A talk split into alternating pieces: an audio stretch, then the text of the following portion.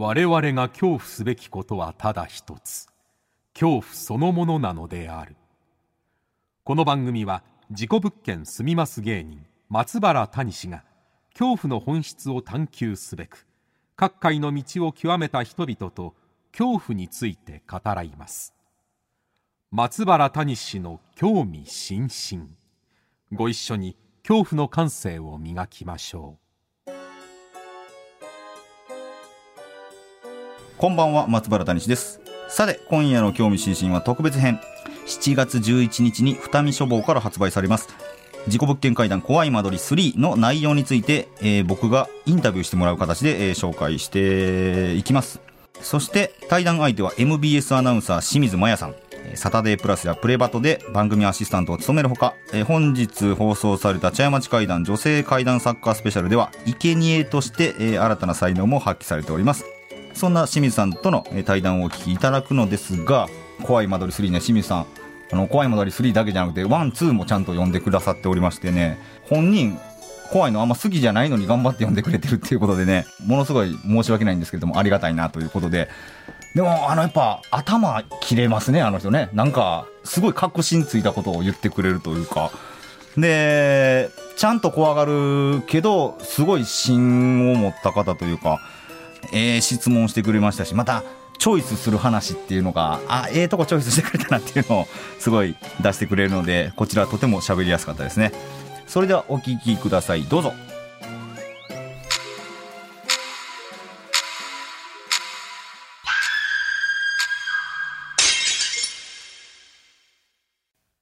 さあ、今夜は清水麻也アナウンサーとお届けしていきます。よろしくお願いします。よろしくお願いします。えー、まあ、先日ね、女性怪談作家スペシャル、はい、あのー、一緒にやらせてもらいましたけれども、うん、まあ、そ、その時が初めてのこの、なんて言うんだろう、えー、茶屋町怪談も含め、まあ、怖い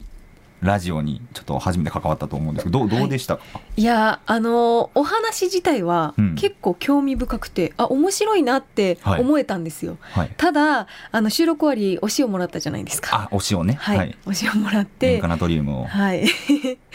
塩化ナトリウムなんですか？え塩って塩化ナトリウムあそういうことかそういうことか、はいはい、すいません。あの、はい、弱くて。弱くて。理系弱くてあ理系が弱い、ね、はい。で、はい、あの後やっぱり収録終わってから一、人になると急に怖くなって、うん、でその日の夜一、はい、人で家帰れないな一人暮らしなんですけど、はいはい、自宅帰れないなと思って友人の家に泊まりました、うん、あえあちゃんと怖がってはったんですね。そうなんじわじわ後からより怖さが来て、はい、もちろんあの収録の時もすごく怖かったですよ、はいはいはい、ただその後一人になると想像しちゃうじゃないですか、うんはいはいはい、でもなんかいろいろ考えちゃって、うん、怖いから友人宅泊まって友人宅入る前にもちゃんとお塩振ってあちゃんと振って、はい、体に振ってそうなんです。ちゃんと怖がらはるんですね。いや、ちゃんと怖がってましたよ。清水さんは結構芯が強い方かなと思ってて。いや違うんですよ。なんかまあね、その番組中も怖がってはいたんだけど、はい、いや、本当のところ私へっちゃらよみたいな感じなのかなと思っていやいや、もう演技でも何でもないですから、あれ。でも何でもないですほんまに怖がってましたから。ああ、はあ、はあ、はあ。芯も、まあ、強い方ではあると思います。ただ、ね。うんうん、やっぱりあの日はブレブレのブレブレでした？細くなってました芯が。本当に、はい、いやまあでもねだからそう見せないのがうまいのかもしれないですねということは。いや怖いですよもう、えー、だから今日もちょっと来る前心臓バクバクしました、はい、あ本当ですか？はい。もうもう谷さんへの恐怖心みたいなのなくなったんですけど、うん、あえちょっと待ってその初共演するまでは、はい、なんかやっぱ僕の印象って怖かったんですか、あのすみません。すごく怖い方というか、うんはい、黒いオーラをまとってる方なのかなと思ってたんですよ。えちょっと待ってオーラ見えるんですか？いや見えないんですけどなんとなくのこの気,、気の感じというか。あもうなんか陰のマイナスのマイナスのいろいろ引き連れてるなみたいな関わるとちょっとこっちもなんか引っ張られそうやなみたいなイメージがあったってことですね。イメージだったんですけど、なんか意外とフフラットというかそうなんですかあの意外とフラット。ただホワイトではないんですよね。グレー。頑張ってホワイトを着てきましたけどね今日ね。真っ白な確かに服はきあの白ですけどね。ああそんな印象だった、はい、もっと濃いと思ってた、うん、もっと濃い黒だと思ってました、ね、グレーぐらいでした。えがもうちょっとちゃんと薄まったんですか？ちゃんちゃんとそうですね、うん、あのお会いする前の印象よりはちょっと薄まりましたただまだグレーですから。まだグレーなんはい、だからそんな中今回ねちょっと清水さんにも申し訳ないですけれども、はい、僕のグレーの部分ブラックの部分を凝縮した著作物をね、はい、あの 頑張って予習してくださったということで、はい、あの本当に頑張って読みました。えあのそのホラーとかは好きではないというか。いやもう全然見ないですね。もその昔から怖い番組見て育ったとか親がそういう番組ばっかり見たり本ばっかり見てるから影響されたとかない。いやもう家族も見ないし自分も見ないし。もう完全に、もうそういうのはもう関わらない家族だったわけですね、はい、もう避けて生きてきました。チャンネルつけてて夏とか結構階段のテレビとか多いじゃないですか、うん、あれもうすぐチャンネル変えてました、そういう、はい、まあまあそれが一般的ではあるんですけどね。あそうですか。ですよね。はい。ただ今回この、うん、えゼロから始める自己物件生活とあのそれも、はい、これもはい読みま。イケメンに書かれてるでしょ僕が。いやあのちょっと思いました。めっちゃイケメンに書かれてる漫画ね 小学館の漫画の方はい漫画とあと、はい、怖い間取りのワンとツーとありがとうございます。読ませていただいたんですけど、はい、やっぱり、うん、えっ、ー、と緊張するな怖い間取りのワンの途中ぐらいまでは。はい。こう間取りが最初にあの書いてあってその後にエピソードが書いてあってっていう、うん、まあ、短編でどんどん進んでいくじゃないですか。で、ね。はい、最初はあ面白いなと思って読んでたんですけど、うん、だんだんこう写真が出てきて写真が出てきた瞬間うおってもう急に怖くなって、はいはいはい、あのそれからは一字一句飛ばして読まずには読めなかったです。あのちょっとちょっと飛ばして読んじゃいました。飛ばして読むようになるんです。あのいなんで写真が出たら怖くなるんですか？なんか急にこう文字だけだと、はい、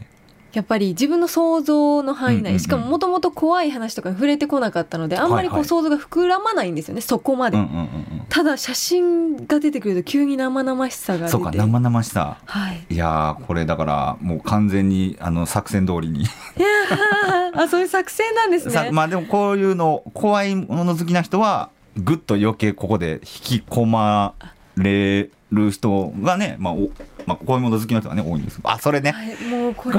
えっと、あの一巻のあの井川さんのはいはいはいはい。あの目真っ黒のおじいちゃんのインターホンの記録に残ってるやつでしょ、はい、もうこれ皆さんよおっしゃられます。ここからあのだんだんこう読む文字が減ってきました。そうか。これ気持ち悪いですもんねこれ、はい、ただそんな怖い間取りの3がそうなんです。ありがとうございます。はい、出るんですよね。7月11日に発売されます。はい。はい、必死で書いております。まだ執筆活動中ですか？いや、まあまあ、これが放送される頃にはもちろん終わってるんですけれども、ギリギリまで書いてましたね。そうなんですか。うん、え、今回その、はい、まあ3ということですけど、やっぱり3巻出せるっていうのは、はい、嬉しいんでしょうか？いやいや、まあもちろん。ね、あの本を出すっていうこと自体がなかなかそのやろやりたいと思ってできることでもないので、それをまあ3冊もしかも、ね、自己物件のテーマだけで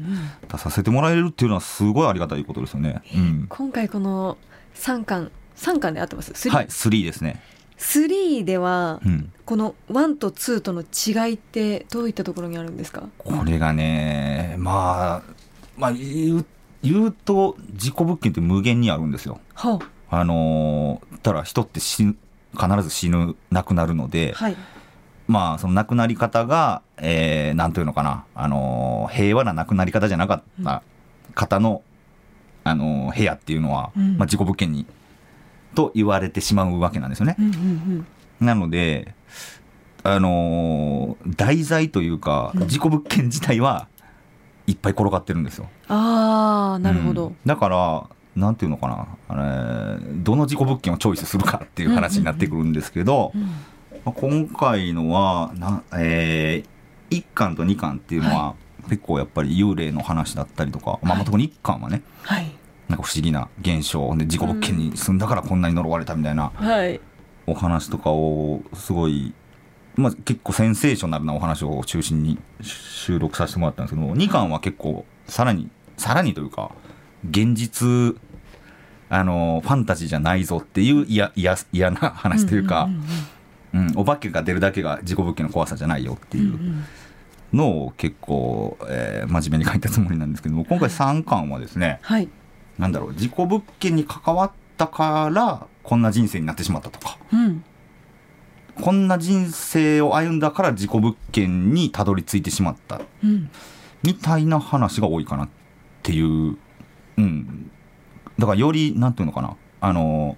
皆さんも全然事故物件に関わる可能性高いですよっていう、うんうん、なんかそんな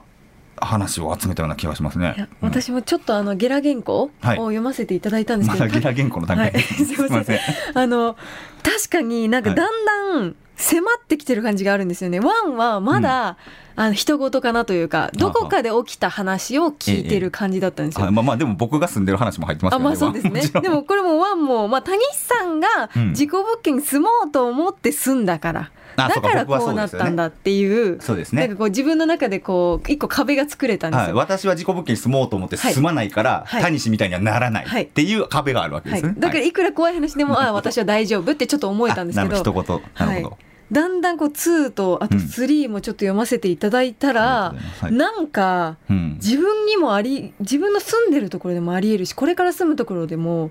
知らない間に事故物件だったりもするじゃんと思って。よりそうですね。いやーなんか迫ってきてます、こう。迫ってきます。自分の身に迫ってきてる感じがありました、はいはいはいはい、い。やどうですか？なんか印象的なお話とかありましたか？一つ私、はい間取りがちょっと似てる部屋があったんですえー、はあ、えそれは清水さんが知ってるお部屋と、はい、私が今住んでる部屋と今住んでる部屋今住んでる部屋に間取りが少し似てて、はい、ほうほうほうほう。でまあでもがっつり一緒ではないんですけど、はい、あの 1K に住んでるんですね今、えー、でまあ大体30あの平方メートルぐらいで、まあワンルームで、はい居間が奥にあって、えー、で廊下のところにキッチンがあって、うん。えー、でまあ洗面所とかもいろいろあって、はい、ドアっていう本当にシンプルなお部屋なんですけど、うんうん、そこがなんか自己未遂物件？一番嫌な話ですねそれ。自分で書い書いときながら言いますけど一番嫌な話ですそれ、自己未遂物件でしたっけ、はい、お名前合ってます？合ってます。この自己未遂物件の間取りとちょっと似てて、うん、これですよ。これが怖い間取りの嫌なところですよ。はい。これだ。自己未遂の部屋。はいはいはいはい。もうまさにあの、うんうん、ここにえっと、今と廊下の間に私ドアがあるんですけど、はい、それがあるかないかだけの差なんですよね、私の家と間取りが。えなんか怖ってなって、うんうんうん、いやうちの家やと思ってもそうなんです、まあ、遜色ないというか。もう最高の読者ですね いやこれぞ怖い間取りの真骨頂と言いますか、はい、あの勝手に想像してくれるんですよ読者が。そうですよね。でこういう部屋の間取りって、まあ、1K でこんな感じってまあ探しゃいろいろあるわけですよ。はい、でもそれを間取りと自分の今住んでるとこが近いってなっただけで、うん、あれちょっとうちの部屋もこうなる可能性あるんじゃないっていう、まあ、錯覚というのか、うん、まあ不安に駆られることになってると現に今清水さんが。はい。そうなんです。あでも読者の皆さんも同じように思ってる方絶対多いですもんね、ね。えー、いや怖い。怖いんです。もう私読めない3、3はもう全部読めないです。はい、めちめちゃくちゃ嫌な話ですからね、この自己、ねね自己未遂の。しかも知らないじゃないですか、その心理的歌詞がありますっていうのを事前に言われてないからこそ。はいええ、ちょっと待ってください、清水さんが今お住まいの部屋、はい、他の近隣の住宅と比べてマンションと比べて、はい、あれ？なんか安いなとかないですか？えっと。いやいや決して価格の安さではないです。安さではない？あの、はい、ちょっとあの、セキュリティを考えてちょっといいマンションに住んだんですよ。はいはいはい、そこの賃貸大事ですよ大事ですセキュリティは。なんで、まあ、嫌な気も全くないなって思ったから済んだし、はいはい、お値段もそこまで安くないので大丈夫だと信じてます。ただ今日はもう玄関の前塩ブンブン振って 入ります。ブンブン振って塩はブンブンも振るもんじゃないですけど。怖い。わなるほどね。はい。みたいなことを思いました、はいはい、この3を読んで。ありがたいですね、はい、ただこの3でもそうですけど、うん、あの谷さんも本当にいろんな事故物件見てきてるじゃないですか。はいもう特に印象的だったというか、うん、これは忘れられないなぞっとしたなみたいな物件ってあげるとしたらどれになるんですか？そうですね。まあどれもそれぞれなみんな違ってみんないいじゃないですけど。もう個性個性、ね,、なんですよね。どれだろうな、まあ、自分が住んだ物件だと事件があった部屋、うん、でまあ、犯人が戻ってきたんじゃないかっていうドアノブがガチャガチャする現象があって、はい、プラス留守番電話に変なゴボゴボゴボする音が聞こえてきてなんていうのかな霊現象と物理的な怖さっていうのが同時に起きてるのは怖かったですけどね。まあ、結局犯人はあの戻ってきてはなかったんですけれども、はい、可能性はあったっていう。のであったりとか、まあ、聞いた話でね、まあ、いろいろ取材させてもらった話の中で一番嫌だったのは、はい、あの住んだ人が全員おかしくなる部屋っていうのは気持ち悪いなっていう話でしたね。あのなんだか3か月間500円の部屋があって、はい、でそこに住み始めたらお母さんがすぐに亡くなって、うん、でお兄ちゃんが急にお酒飲まないのに飲むようになって、うん、で妹もお酒飲むようになって、うん、で弟はなんか夜な夜ななんですかね外を徘徊するようになって、もう家族全員がむちゃくちゃになっていくっていう。これは気持ち悪いなっていうのはありましたね。え、その物件はそのまあでも3か月500円の時点で怪しいですけど。怪しいんですよ。でも何にも言われてなかったんですか？その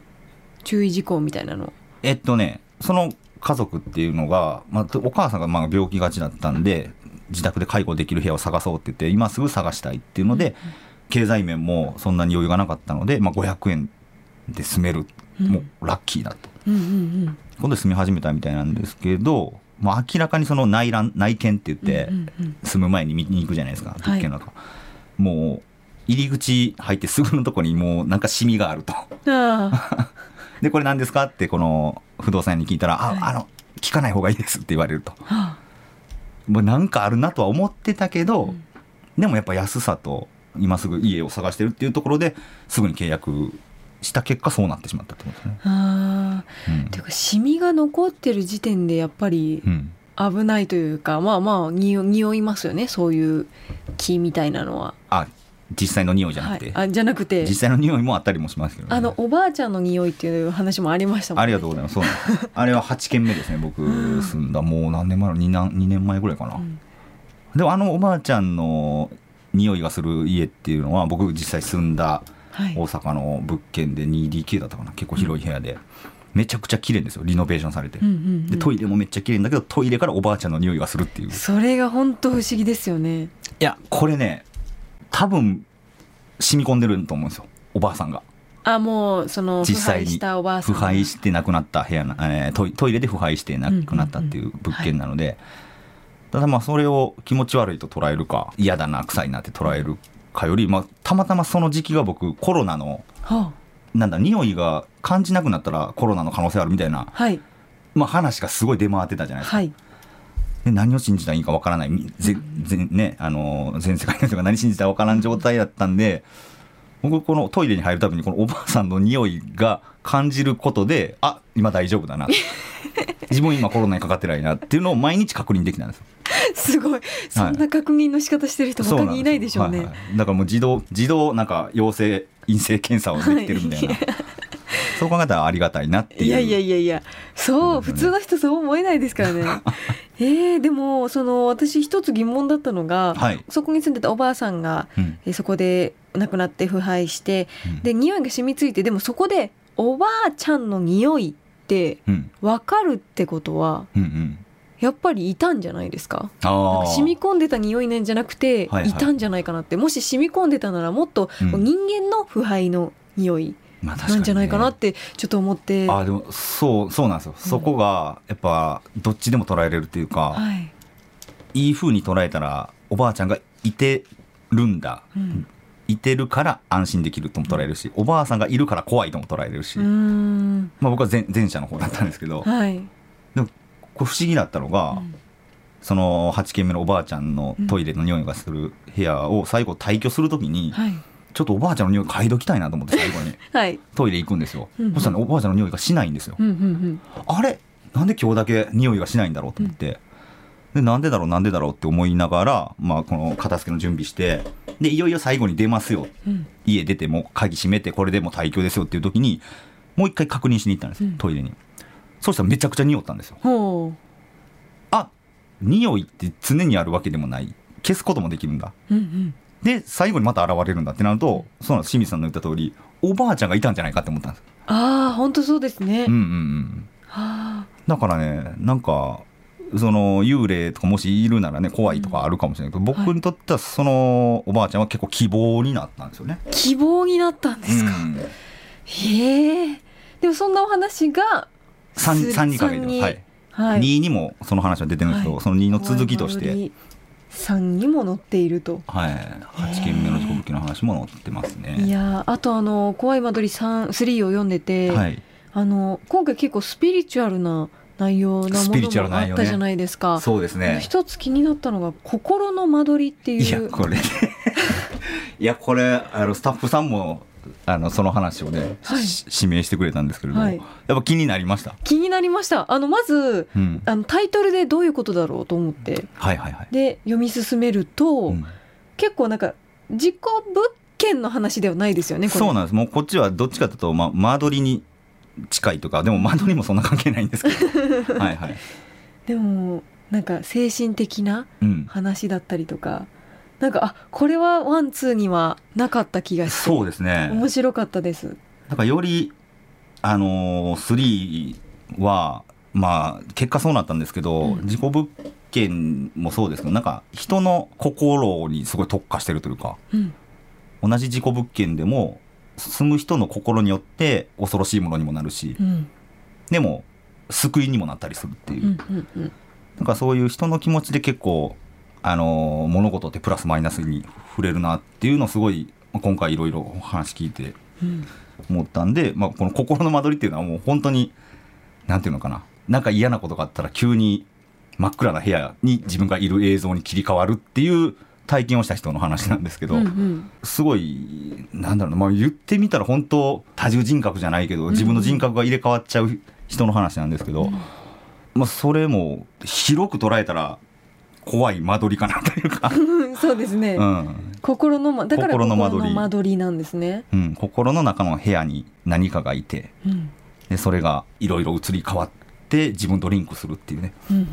うん、お話で。うんいやーなんかツリーはなんかより緩急がついてる感じがしました。なので。ありがとうございます。ちょっとねもうだいぶあれですね。ちょっと上手くなってきたかもしれないですね。文章を書くのが。やっぱワンツーと経て。ワンツーと経て自分で言うのもなんですけど、まあ、まあその時間はかかったんですけどあのなんかもっといいなんていうのかな書き方できないかなとかをなんか考えて書いたような気がしますね。あとなんかあの前作にはなかった事故物件のガイドラインっていうお話もあるそうなんですけど、そうなんです。実はそうなんです。えっとねだから事故物件って実はちょっとルールが変わってて、はい、去年ですね2021年の10月に、うん、えー、もう国が国土交通省が発表したんですよ。その事故物件のラインガイドラインを決めましょうと。ほう。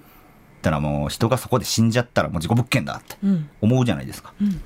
でも例えば孤独死だったら、うん、亡くなってすぐに発見された場合は事故物件と言わないようにしましょうと。ほう。うん、ただ孤独死の場合亡くなって、えー、発見が遅れて、まあ、腐敗して匂いだったりとかもあの修繕作業が必要とされる状態になってしまった場合は、まあ、事故物件としましょうと。っていうルールであったりとか、うんうん、あと貸主が借り主に、えー、入居者にここ事故物件ですよっていうのを、まあ、告知しないといけない義務があるんですよ、はい、告知義務っていうのが。うん、でそれ今までだったら、えー、1人入居したら次の次の人には告知しなくていいみたいな、うん、なんか聞いたことないですか？一人挟んだら。なんか聞いたことあります。はい。事故物件ロンダリングみたいな話ね、はい、っていう暗黙のなんとなくのルールでもないんだけどみんなそうしてたっていうのがあるんですけど、うん。うん、で今回、まあ、ここ住みたくないなっていう事故物件になった場合、えー、3年間は絶対告知しましょうと。ほう。でも3年過ぎたら告知しなくてもいいですよっていう基準を決めたんですよ。ほう、うんうん、あそうですよね。あの本にもありましたけど、うん。本当にあの入って入居して1か月で出ていくけど、うんうん、もうそれで一人住んだことになるから事故物件扱いにならないみたいなのもありましたもんね。あるんですあるんです。はいはい。これを守らなかったから罰があるっていうわけじゃないんだけど、うんうん、まあこういう基準にしましょうねっていうのが、去年の10月に発表されたので、だから今まで事故物件と思ってたものが事故物件じゃなくなったりとかするし、うんうんうん、えー、逆になんだろうな事故物件、えー、じゃなかったものが事故物件になる場合もあるしというか。うんうんうんうん、ちょっとルールが変わっちゃったのでルールというか基準が変わったので、まあ、それによってちょっと変わってくることもあるなっていううんですね。へえやっぱりそれは私たち普通に一般人どっかあの引っ越したいなってなった時に、うん、3年経ったら告知義務はないから、はい、いい物件だなと思って普通に住んじゃう可能性もあるってことですね。そういうことですね。はい。でもあの大島テルって見たら 乗ってる。大島テルはもうずっと載せるんで、だからそのガイドラインができたとしても、あのこのサイトでは載せ続けますよっていうことで、大島テルというサイトを知ってたらあの確認して。なるほど。チェックするっていうことはできるっていう話ですね。そういう対処法はあると。うんうん。でもね、まあ今回書いてても思ったんですけど、はい、知らない方がいいっていうことも多いなあるなっていうか。ええどういうところでですか？事故物件だったとしても事故物件という事実を知らずに住めば何もないこともあるんだろうなというか。ああ、うん、霊感強くない人は特にそうか。特に関係ないと思います。はい。でも霊感なくても事故物件だったっていうことを知ってしまうと、うん、ちょっと引っ張られることはあるんじゃないかなって気持ちがね。それでなんかどんどんマイナスの方向に行って本来見えないはずのものが見えたりもすることはあるんだろうなって。そうですよね。えー、私多分霊感弱い方なので。わかんないですよ。え？霊感弱い弱い言ってる人って本当は強すぎるのを隠してる可能性があるその自分の自分にね。え？どういうことですか？本当は強いし、はい、あの見えちゃうんだけどそんな自分を自分でごまかしてるんですよ。え？っていう人が結構いるんですよ。そうそうそう無意識に？そうそうそう。あら。だ特にアナウンサーとかもそうですけど、まあタレントさんもそうでしょうけどなんか人前に出たりとか、はい、あの人の目に触れつつも自分を出さなきゃいけない人とかって、はい、やっぱ自分をコントロールしないといけないんで、はい、無意識のうちに見てマイナスになるもの見えてしまうものを見えないことにしてシャットアウトシャットダウンしてる人っていうのもいる。マジですか？はい。だから僕すごい清水さんにいらんこと言ってますけど。えどうしよう。見えてないと思ってるだけっていう思ってるだけの可能性もあるし、急に見え出すこともあるやだこれは本当にいらんこと言ってますけど。でも清水さん多分強いはずなんで。いや今日も一人で寝られない。本当に。でもあの塩があるだけでだいぶ気休めというか、うん、なんだろうあの心強いなって思いました。ああそれも大事です。そうですね。なんていうの支えになるものを持ってるってすごい大事だなっていうのは、うん。うん、なんか事故物件に関わってたすごい思うようになりましたね、もう谷さんは怖くないんですか？僕はねもうずっと挑戦してるんですよ。そのどんだけノーガードで、この怖いと思われてる事故物件に居続けることができるかっていう、うんうん、だから生贄を自分でやってるというか。自ら生贄。まあそうそうそうそうそう。でそうですね。あ谷地が大丈夫だったら大丈夫なのかなとか、うんうんうん、まあなんかそういうのを勝手に思ってもらったらいいかなっていう、うん、なんかずっと山登るじゃないけど、うん、どこまで行けるんだろうっていう。のをなんか自分でやってる感じですね。でも結構その霊に好かれやすかったりする体質なんじゃないですか？っては言われますね。その分かんないですけどね僕自身は、でもその、まあ、見えると言われる方だったりとか、うんうん、その人が見えてるかどうか分かんないけど、うん、谷さんが何もないのは多分あなたは好かれてるからですっていうのは。嫌われてたら何かあるんですか？あでもそれは絶対あるんですよ。例えばあの心霊スポット行って、はい、祠とかお地蔵さん破壊した人ってめちゃくちゃ不幸になってるんですよね、はい、でもそれをしない人って大丈夫だったりするんですよ。ああそうか怒らせてるんですね怒らせてるのもあるし怒らせてしまったから後ろめたさが自分の中にあって、はあはあ、なんか悪い方に引っ張られてるっていう人もいると思います。ああ、は今のところ後ろめたいことはしてないです。あ、清水さんが、はい、あ、じゃあ大丈夫。大丈夫だと思います。はい。ちゃんとした有名な心霊スポットとかは行ったことないんですけど。ほう、え、なんか行ったことあるんですか？怖い場所というか そんな感じのところに行ったことがあって。え清水さんが？はい、ええ、でも何にも起きなかったんですよ結局、うんうんうん、ただその時あの塾に行かなきゃいけないのにみんなでサボっていったんですね、はいはい、で6人ぐらい男女6人ぐらいで、うん、あの友達のおばあちゃんが昔住んでた家なん。ですけど、うん、でその時にちょっと中に入ったりして。あそのもうそのおばあちゃんの家はもう誰も住んでない感じもう今は住んでないんですけど。そこに忍び込んで。忍び込んでであの階段とかもボロボロでギリギリ人が1人通れるぐらい 上がれるぐらい。もう2人乗ったらもう崩れちゃいそうな。めっちゃ行ってるじゃないですかそういうとこ。いや1階だけ1階だけあるんですよ、はあはあはあ、2階に子供部屋があってそこになんか大きな熊のぬいぐるみかな、めちゃくちゃ怖いとこ行ってるやんか。もうもうカビも生えまくってるような。ものは全部そのままなんですよね。生活してた時のまんまなんですけどもうほとんどボロボロになってるお家を見に行って中にも入って、うん、で確かにおぞましい雰囲気はあったんですよ、うん、ただ何も起きなくてでも、うん、その肝試し行った6人中5人第一志望の大学に落ちました だからそえちょっと清水さんはそ私はその5人に入ってます。あ入ってんのかいな。はい落ちました。あの女の子2人だったかな私と、うん、あの結構マドンナ的ななんかみんなに可愛がられる天使みたいな女の子がいて、はいはいはい、その子とあと4人ぐらいあの塾一緒だったりとか、学校一緒の男子4人と行って、で結局多分ねこの天使みたいな女の子しか第一志望受からなかったっていう。その子は天使だったから守られてたの守られてたのかもしれない。ですねまあでもそれはただただもう塾サボっていてる時点でも実力なんですけど はいはいはい、みたいなことはありましたけどなるほどまあでもまあ基本は何もないですね。はあ、はいいやまあそんな清水さんにね、まあ、呼んでもらえた、まあまあ、こんだけね考察してもらえただけでもちょっとすごいありがたいんですよ。これ「怖い間取り4」4作目は 4ですか？はい。4な考えているんですか？もう今はもう何も考えられないですけどそのとりあえず出し切った感じがあるんで、はあ、まあ事故物件の数だけななんていうのかね。その人のなんか人生みたいなのがあるんで、うんうん、まあ話が集まっていったり自分も体験したらもしかしたらまだ書けるかもしれないなっていう感じですね。はあ、なるほど。ということで、じゃしめさんにありがとうございます。こんなにね、本も読んでもらって、えー、いろいろ感想も言ってもらってあんまり好きでもないはずなのにこのホラー怪談を。ただその結構短編集じゃないですか、うん、はい。短いエピソードがポンポンポンって入ってる感じなので、うんうん、怖い人でも、うんうん、あの本当に読みたいとこだけ読むっていうことができるなと思いました。そ、ねはい、その通りなんですよ。気になるタイトルから全然読んでいただいて、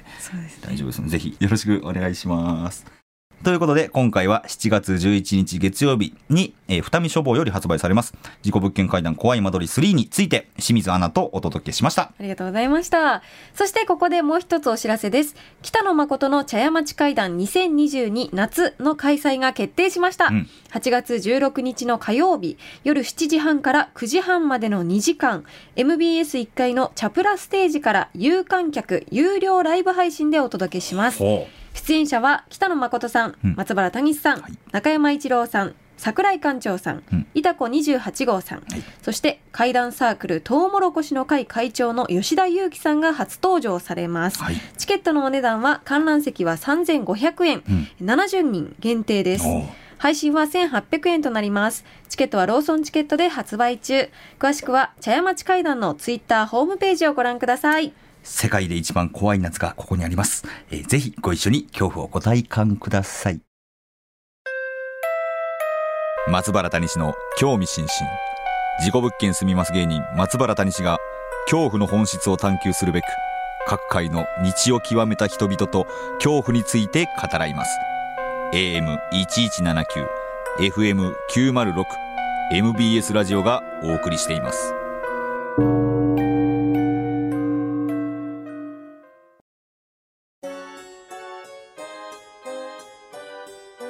はい、いかがでしたでしょうかね。来週はですね、茶屋町会談2022夏についてお話しさせていただきますので、皆さんも恐怖の感性を磨いてお待ちください。